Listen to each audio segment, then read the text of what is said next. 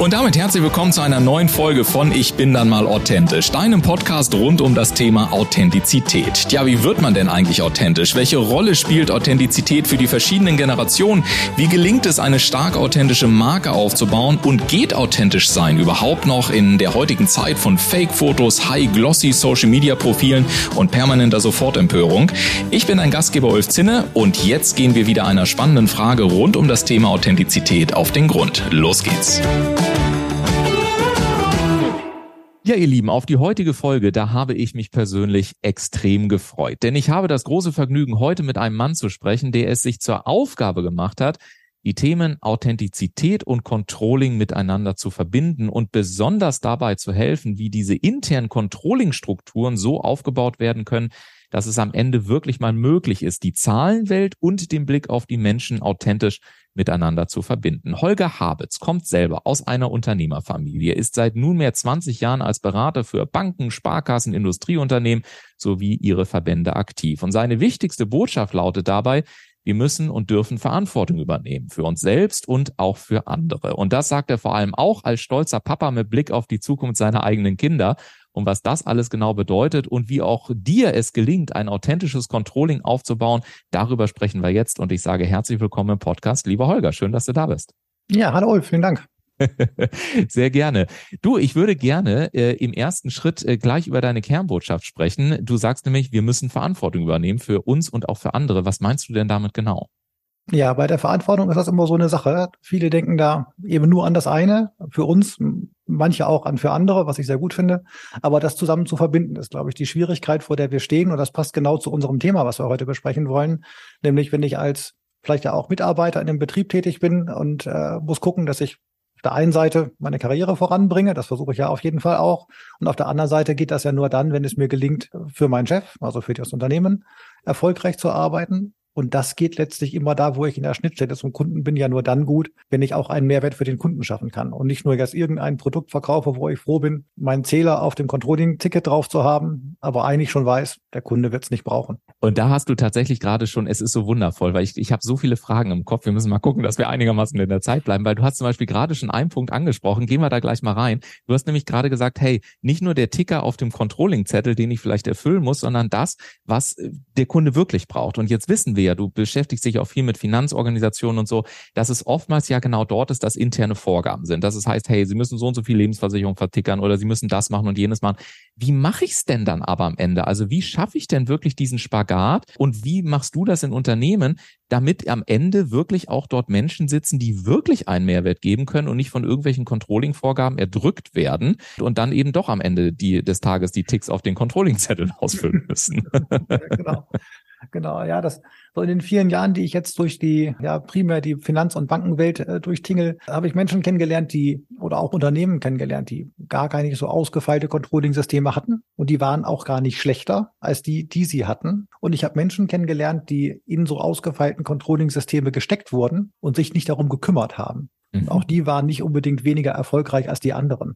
Und das zeigt eigentlich ganz schön auf, dass die Controlling-Systeme hilfreich sind, aber nicht alleine in der Lage sind, ein Unternehmen erfolgreich zu machen. Wenn wir da die Führungskräfte uns anschauen in den Unternehmen, die vernünftig mit ihren Mitarbeitenden umgehen, wissen, wer was kann und wer was nicht kann und sich da Zeit nehmen, letztlich auch ihre Führungsaufgabe wahrzunehmen, dann ist das ein ganz wichtiger Baustein, der neben einem Controlling-System hilft, eben letztlich auch ja, langfristig erfolgreich zu sein und nicht nur in dieser Periode, die wir gerade haben, eine Woche, ein Monat oder manchmal sind es ja auch Tagesziele, die vereinbart werden, diese voranzubringen. Denn das kann der Mitarbeiter vielleicht alleine, aber das wird er vielleicht nicht unbedingt, ja, je nach seiner Persönlichkeit, dann äh, über die lange Zeit hinbekommen, sondern da versucht man eben schnell noch ein Ticket, ne, die letzte Waschmaschine muss noch verkauft werden oder ja. was auch immer gerade für ein Produkt auf der Agenda steht.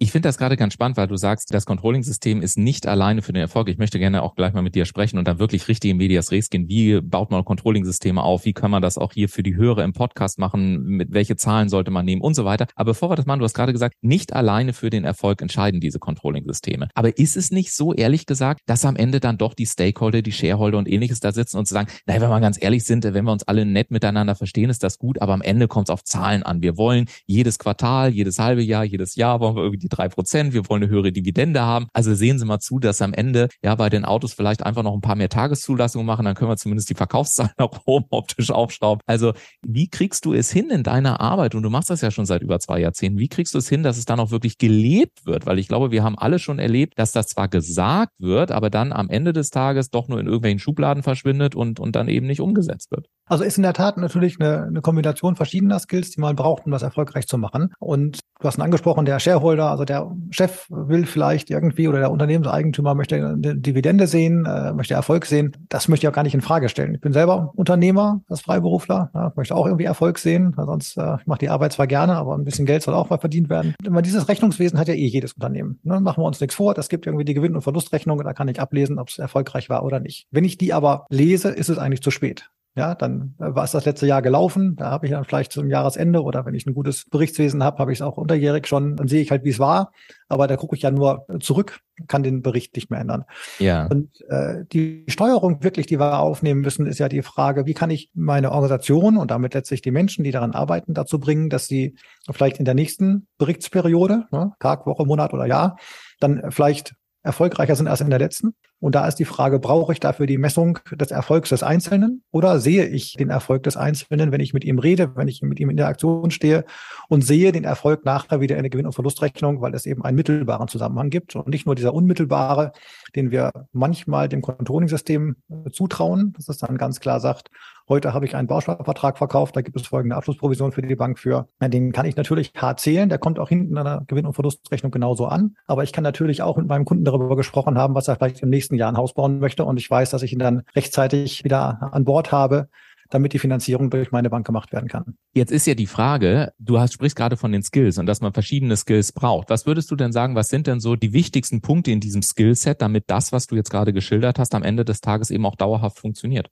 Ja, ich glaube, dass neben der Kundenkenntnis, die alle diejenigen haben sollten, die direkt im Kundenkontakt stehen. Das wäre schön, ja. Ja, das wäre schön, ja.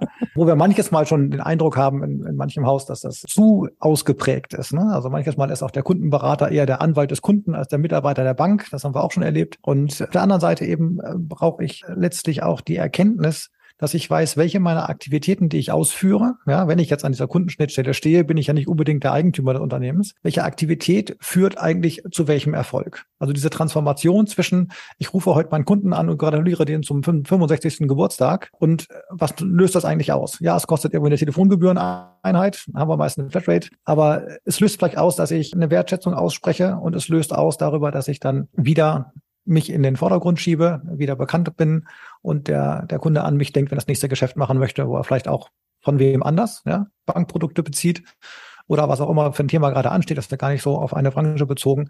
Aber an mich kann er sich gerade quasi dran erinnern. Es gibt noch weitere mittelbare Zusammenhänge, wenn ich ein Beratungsgespräch durchführe mit, mit einem Kunden, wo nicht direkt jetzt der Produktabschluss bei rauskommt, aber ich habe es trotzdem so gut gemacht, dass es ihm hilft. Oder ich verkaufe ihm das Produkt, was vielleicht nicht den maximalen Nutzen äh, für den Arbeitgeber schafft, wo ich aber glaube, dass der Mehrwert für den Kunden groß ist. Dann weiß ich doch eigentlich recht sicher, der Kunde kommt auch wieder ja, und hat nicht das letzte Mal bei mir sein Auto, Waschmaschine oder Bausparvertrag gekauft. Da bin ich grundsätzlich bei dir, Holger, aber das Problem, was man doch oftmals erlebt, ist, dass die Mitarbeiter, also so zumindest habe ich das auch im Laufe der 20 Jahre erlebt, als ich so aus der vertrieblichen Perspektive auch in Finanzinstituten gearbeitet habe, auch in Banken, wo mir dann Mitarbeiter gesagt haben, naja, das wissen wir ja genau. Also wir würden ja auch gerne mal beispielsweise da eine andere Beratung machen, aber wir haben so das Gefühl, wir müssen als Mensch praktisch berechenbar sein und eben in solche Korsetts am Ende des Tages dann doch reinpassen. Also, weil ansonsten heißt es dann immer, naja, es ist im Controlling nicht klar messbar. Also da wird ja dann mhm. auch gerne in den Callcentern dann genau gesagt, okay, so lange soll ein Beratungstermin sein und so weiter.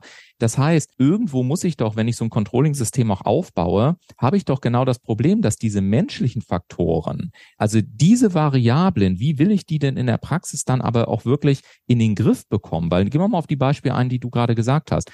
Der eine ist vielleicht richtig gut da drin, eine gute emotionale Beziehungsverhältnis aufzubauen. Der andere hat gerade das Gefühl, dass er mal einen Kunden anruft, und sagt, ich will mit dem einfach mal 15 Minuten quatschen, weil ich weiß einfach, wenn ich das dreimal mache, dann kommt er in sechs Monaten wieder und das ist so ein Typ oder eine Typin, völlig egal, ähm, die lebt von dem guten Kontakt und dann kommt das wieder. Und gerade dort wird doch an vielen Stellen gesagt, ich habe heute kaum noch Zeit als Mitarbeiter, mich darum zu kümmern, weil das so eng getaktet ist und nur noch in, in straffe strukturierte Systeme überführt wurde, dass diese Authentizität gefühlt für viele Mitarbeiter verloren gegangen ist. Deswegen meine Frage nochmal an der Stelle, was würdest du sagen, was ist das Skillset dann auf der Führung Führungsebene oder im, im Mindset auch von Finanzinstituten, was darf sich konkret ändern, damit im Prinzip diese Möglichkeiten auch zu diesen Gesprächen, die du gerade selber genannt hast, damit das letztendlich nicht verloren geht?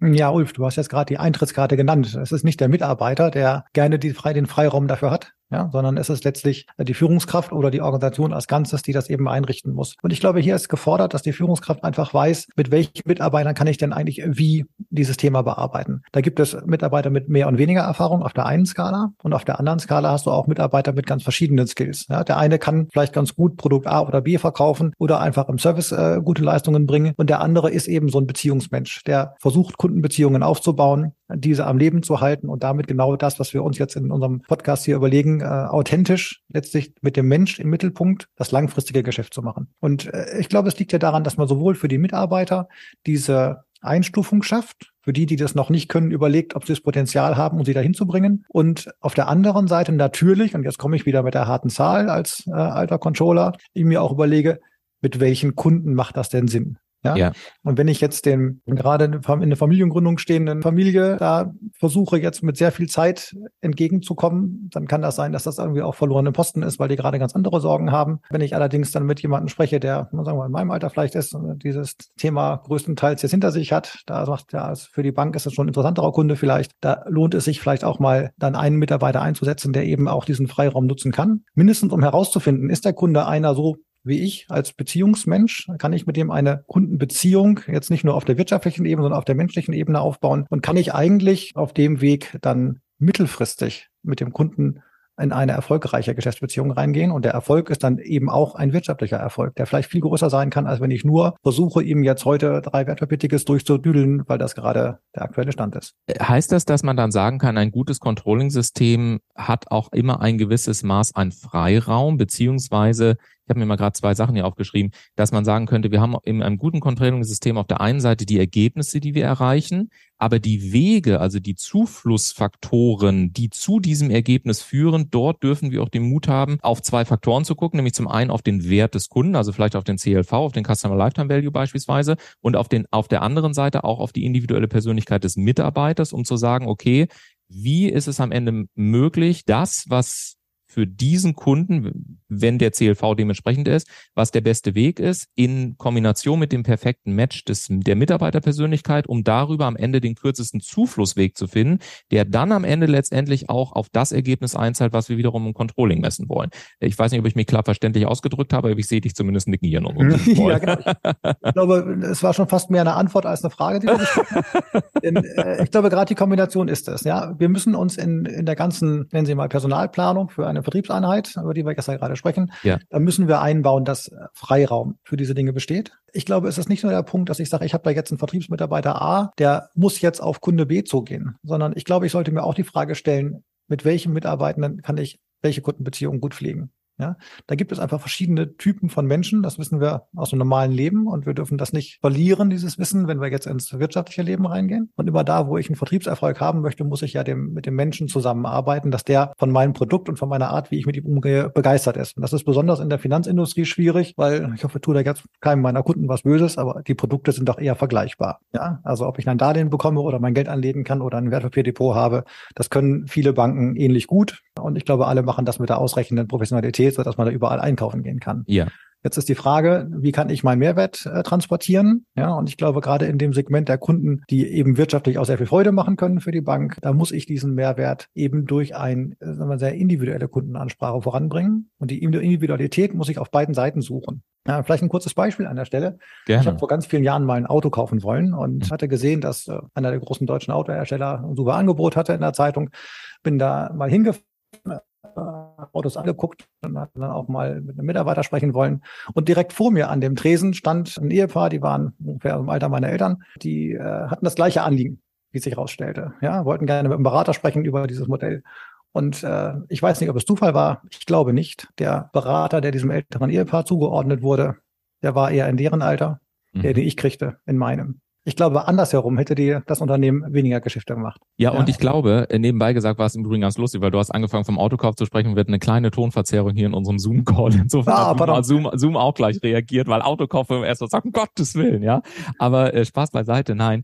Äh, ich glaube, dass, dass du gar nicht deinen Kunden in irgendeiner Form Unrecht tust, weil ich glaube, so aus, aus meiner Erfahrung, jetzt macht das auch schon seit über 20 Jahren auch im, im Sales und so weiter, wir sind in einer Zeit angekommen, in der man einfach auch mal verstehen muss, was stellt, also was wird eigentlich im Vertrieb als erstes verkauft und was folgt dann darauf. Und ich glaube, wenn wir zum Beispiel so ein ganz simples Beispiel nehmen, wie oft haben wir das schon gehabt, dass wir in irgendwelchen Urlaubsorten durch irgendeine Straße gewackelt sind und dann haben wir da so drei, vier, fünf Restaurants nebeneinander gesehen. Ähnlich wie in Banken oder in Finanzinstituten die Produkte dort vergleichbar sind, so ist es halt, wenn ich quer durch Italien laufe, gibt es genauso Pasta Bolognese in dem einen Restaurant wie in dem anderen. Das heißt, auch dort sind die Produkte vergleichbar. Und trotzdem haben wir es ja, dass wir sagen, ach nee, also irgendwie, nee, ich glaube da drüben, das sieht irgendwie netter aus. So. Das heißt, was wir, glaube ich, verstehen dürfen, ist, dass ich halt die Energie die Menschen ausstrahlen, man könnte auch sagen, die Persönlichkeit, die sie verkörpern und ähnliches, also dieser Match, der stellt sich halt immer als erstes vor. Und ich bin ja auch persönlicher Freund davon, dass ich sage, wenn wir das kapieren, dass das, dass dieser sogenannte weiche Faktor in Wirklichkeit einen Mehrwert hat für die Beziehungsqualität, dann geht es eben nicht nur darum zu sagen, hey, wir müssen krampfhaft versuchen, irgendwelche Unterschiede auf den Hard-Fact-Ebenen zu finden,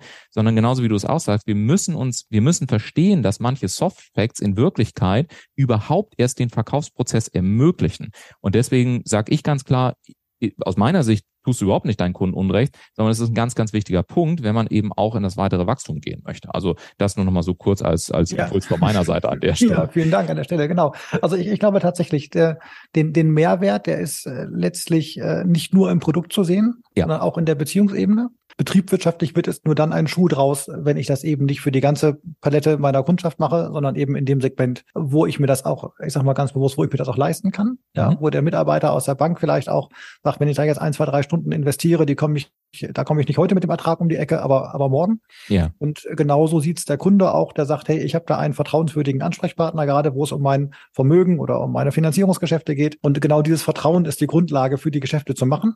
Ja. Und wenn die erstmal gelegt ist, diese, diese Grundlage, dann wird auch das nächste Geschäft vielleicht nicht am letzten Cent des Preises ausgehandelt, sondern letztlich an dem Vertrauen, dass es ein einfaches, ein reguläres Geschäft wird, dass ich mich darauf verlassen kann, dass mein Partner schnelle Entscheidungen trifft zum Beispiel. Und das ist im Zweifel dann am Ende doch wichtiger als der letzte Cent im Preis. Äh, absolut. Und ich glaube, dass es eben, also das heißt, ich glaube, ich kann zumindest aus dem, aus dem Bereich Performance Marketing da ergänzen, weil du gerade das Wort Vertrauen angesprochen hast.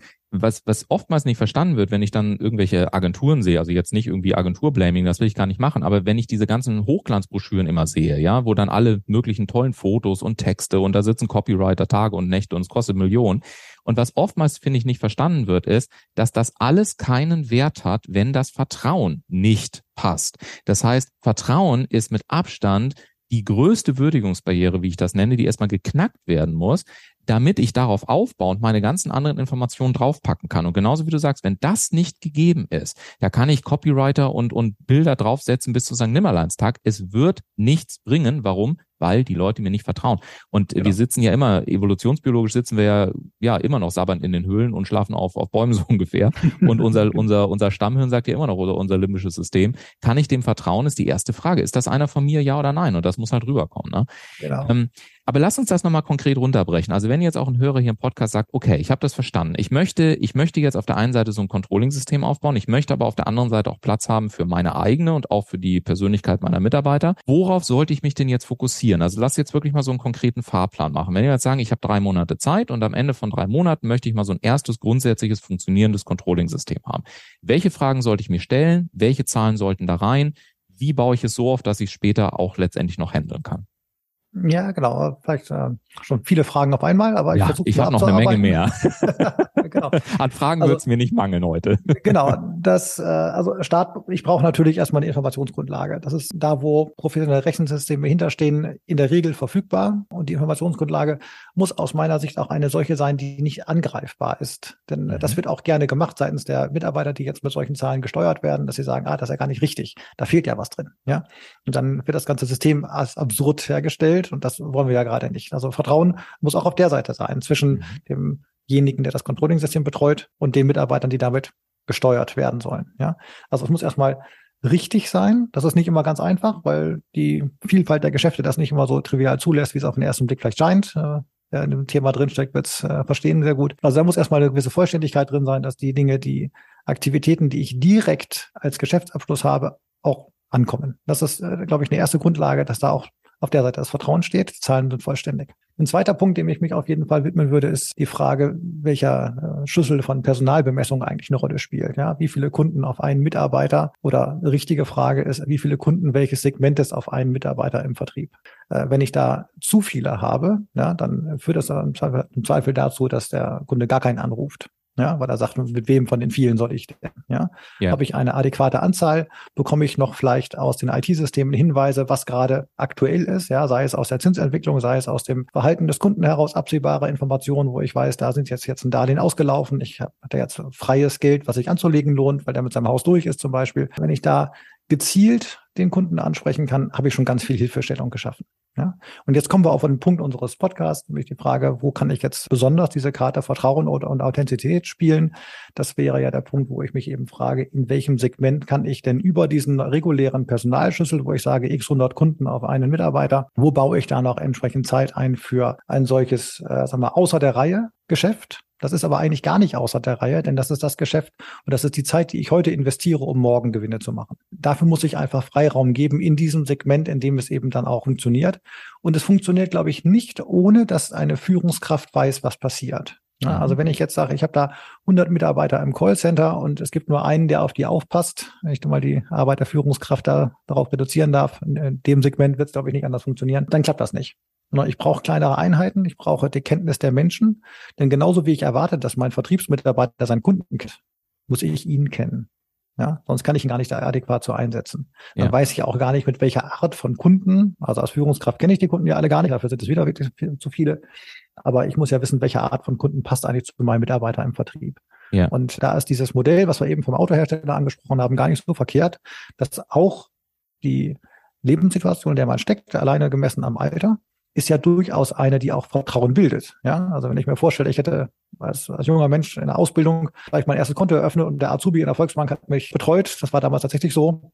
Wenn ich da nicht weggezogen wäre und ich selbst Banker geworden wäre, hätte ich vielleicht mit dieser Auszubildenden heute noch äh, die Verbindung, weil sie jetzt vielleicht Kundenberater für erfahrene Freiberufler geworden ist. Ja. ja.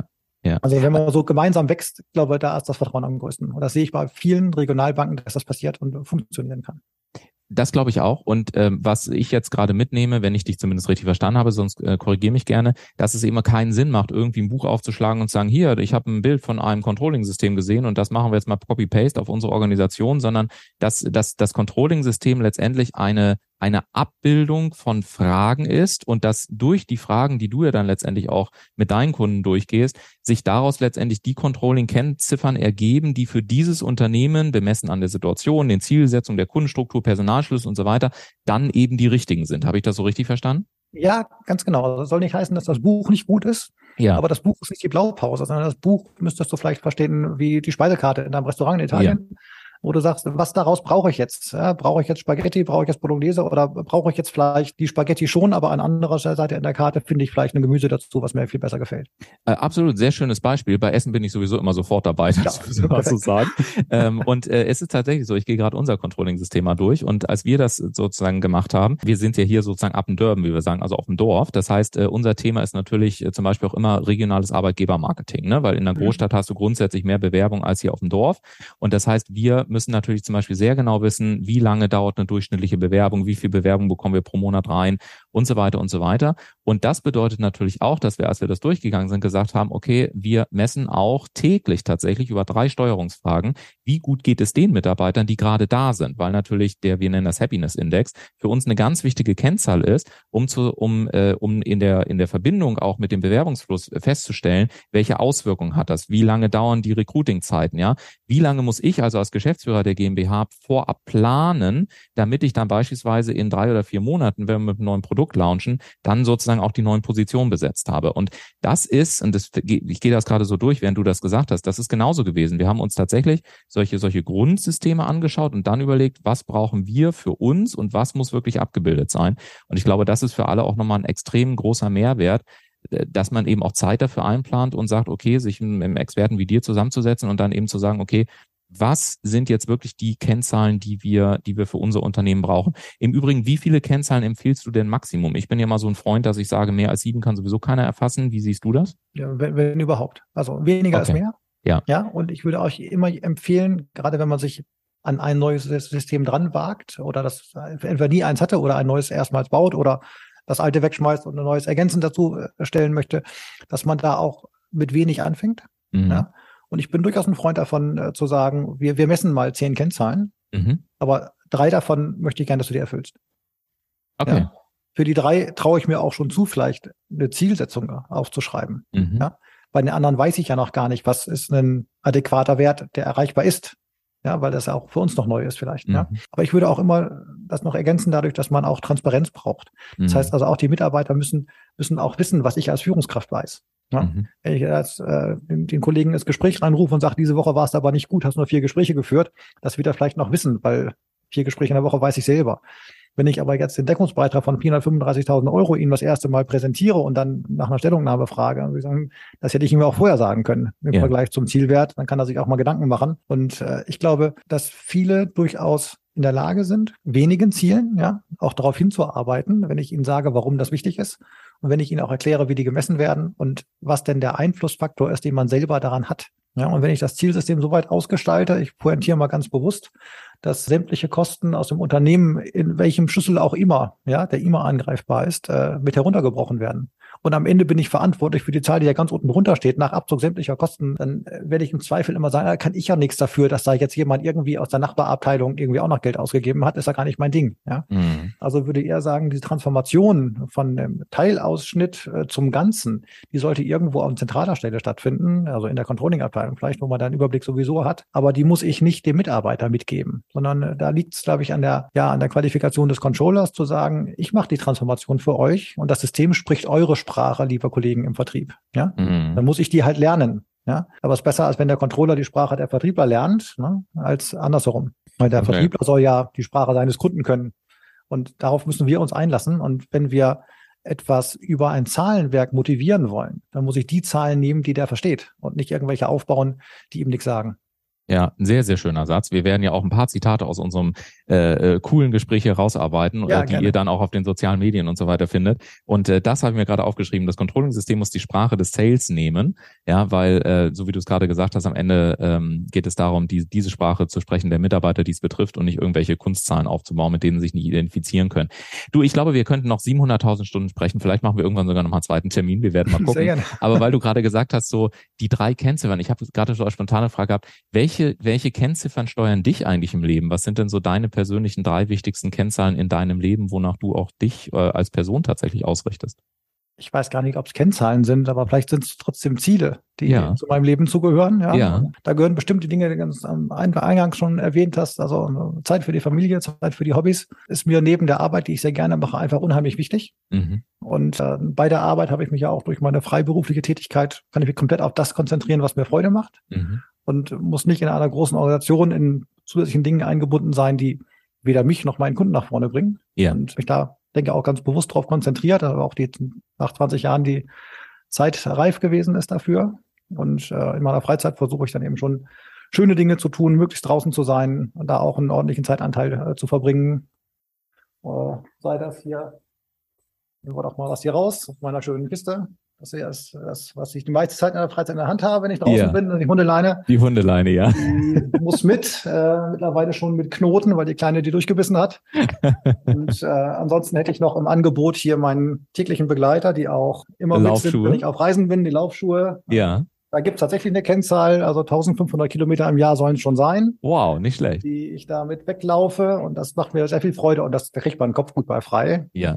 Ich habe da einen Vorteil, ich wohne hier direkt äh, an einem kleinen Wald und Berg, wo ich äh, direkt laufen kann und äh, wenn ich auf Reisen bin, suche ich mir schon in der Nähe meines Kunden in der Regel einen Standort aus, wo auch die Möglichkeit eine schöne Laufstrecke am See, am Fluss, am Wald äh, besteht. Sehr das gehört schon. Da, das gehört dazu. Wir werden im Übrigen gleich nochmal ein Foto machen mit, mit den Laufstunden und, den, und der Hundeleine. Dann könnt ihr das später auf den sozialen Netzen dann auch mal ja, sehen, wie das, das aussieht, das wenn, wenn Holger mit der, mit der Hundeleine Schöne Sache, genau. Dann, dann mach mal bitte kein, kein Foto mit meinem dritten Gadget, was ich mitgebracht habe. auch noch mein Ja, tatsächlich auch mal mit eingepackt. Hier ist noch mein oh, Motorradhelm. Cool. Der Motorradhelm, ja. Stellvertretend für mein Hobby, für alle die Dinge, die im Zweifel auch äh, mit Benzin fahren oder das verbringe ich auch gerne Zeit mit viel zu wenig tatsächlich. Äh, ganz gleich, ob es ein altes Auto ist oder das Motorrad, mache ich aber sehr gerne und freue mich auch jetzt am Samstag geht's wieder los, mit ein paar Freunden zusammen eine kleine Motorradtour zu fahren. Ja, sehr schön. Und man hat gerade auch sehr schön gesehen, was ihr jetzt nicht sehen konntet, ne? aber alles lag so neben Holger immer wieder abgetaucht, wieder hochgekommen. Also letztendlich hast du noch ein bisschen Fitnessprogramm gemacht. so genau. Das auch ganz schön. Nur das für den Fall, dass ihr euch wundert, wieso war er auf einmal so laut und dann wieder leise. Es lag daran,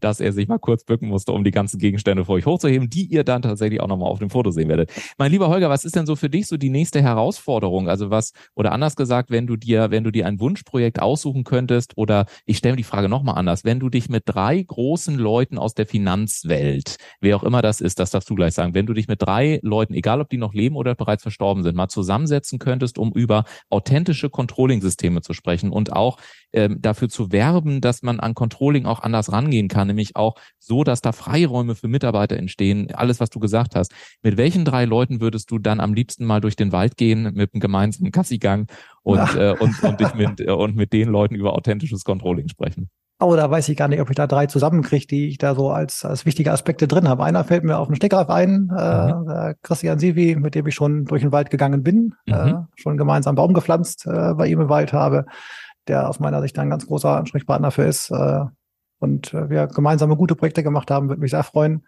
wenn es da mal wieder zu einer Zusammenarbeit kommt.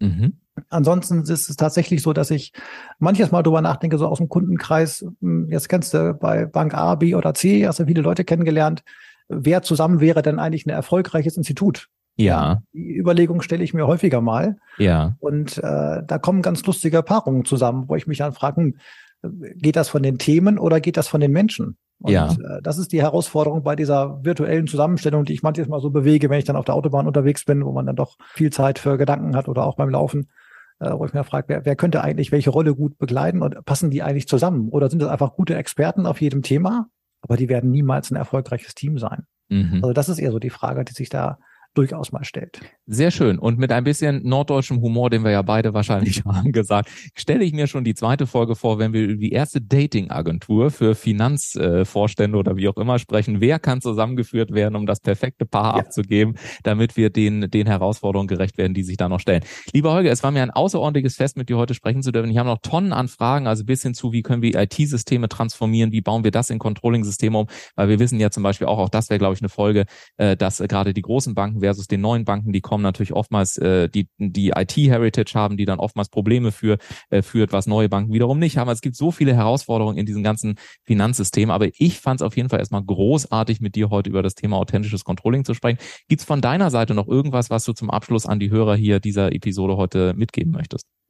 Ich glaube nicht. Doch, ich habe dort auf jeden Fall noch einen Punkt, nämlich äh, bitte, wie eigentlich schon hoffe ich rübergekommen ist äh, im Rahmen der letzten äh, Minuten, die Zahlen nicht ja, ist das Einzige. Nehm, nehmt das nicht zu ernst äh, mit dem Controlling. Also ja, wir brauchen Erfolge, ohne Frage, ja, aber die Erfolge kommen nicht nur, weil wir eben die Controlling-Zahl hinterherlaufen. Ein sehr schönes Abschlussstatement. Ich danke dir sehr, lieber Holger, dass du da warst. Vielen, vielen Dank dafür. Und wenn ihr sagt, hey, dieser Holger Havitz, äh, authentisches Controlling, wie cool ist das denn? Und der sogar als Vollblut-Controller den Mut hat, am Ende zu sagen, nehmt die Zahlen mal nicht allzu ernst, legendäres Statement, dann könnt ihr auf www.hbits mit Z geschrieben am Ende www.hbits.de alles weitere erfahren. Oder ihr verlinkt euch mit Holger direkt auf LinkedIn äh, und äh, ja, alle weiteren Informationen oder auch diese Links findet ihr dann natürlich nochmal in den Shownotes dieser Episode. Einfach reingucken. Und wenn euch das gefallen hat, dann auf jeden Fall gerne Review dalassen, 5-Sterne-Bewertung, alles was ihr wollt im Bekanntenkreis weitererzählen und gerne auch Holger vielleicht ein Feedback senden und dir, lieber Holger, sage ich nochmal ganz herzlichen Dank, dass du heute da warst. Und euch da draußen wünsche ich eine weiterhin ganz äh, großartige Zeit. Viel Spaß beim Umsetzen der heutigen Tipps. Und wenn ihr mögt, hoffen wir, dass ihr nächste Woche dann ab äh, am Sonntag äh, ab 5 Uhr wieder einschaltet, beziehungsweise vielleicht zum Frühstück dann die nächste Episode hier im Podcast. Ich bin da mal authentisch hört. Danke an dich, lieber Holger, und ihr Lieben, macht es gut. Bis zum nächsten Mal. Ciao, ciao. Ja, vielen Dank für die Einladung.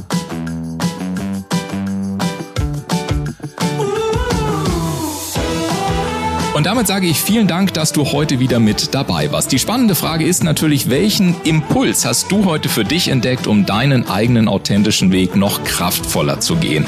Lass es uns gerne durch einen kurzen Kommentar zu dieser Episode wissen oder sende uns eine E-Mail an podcast.ulfzinne.com.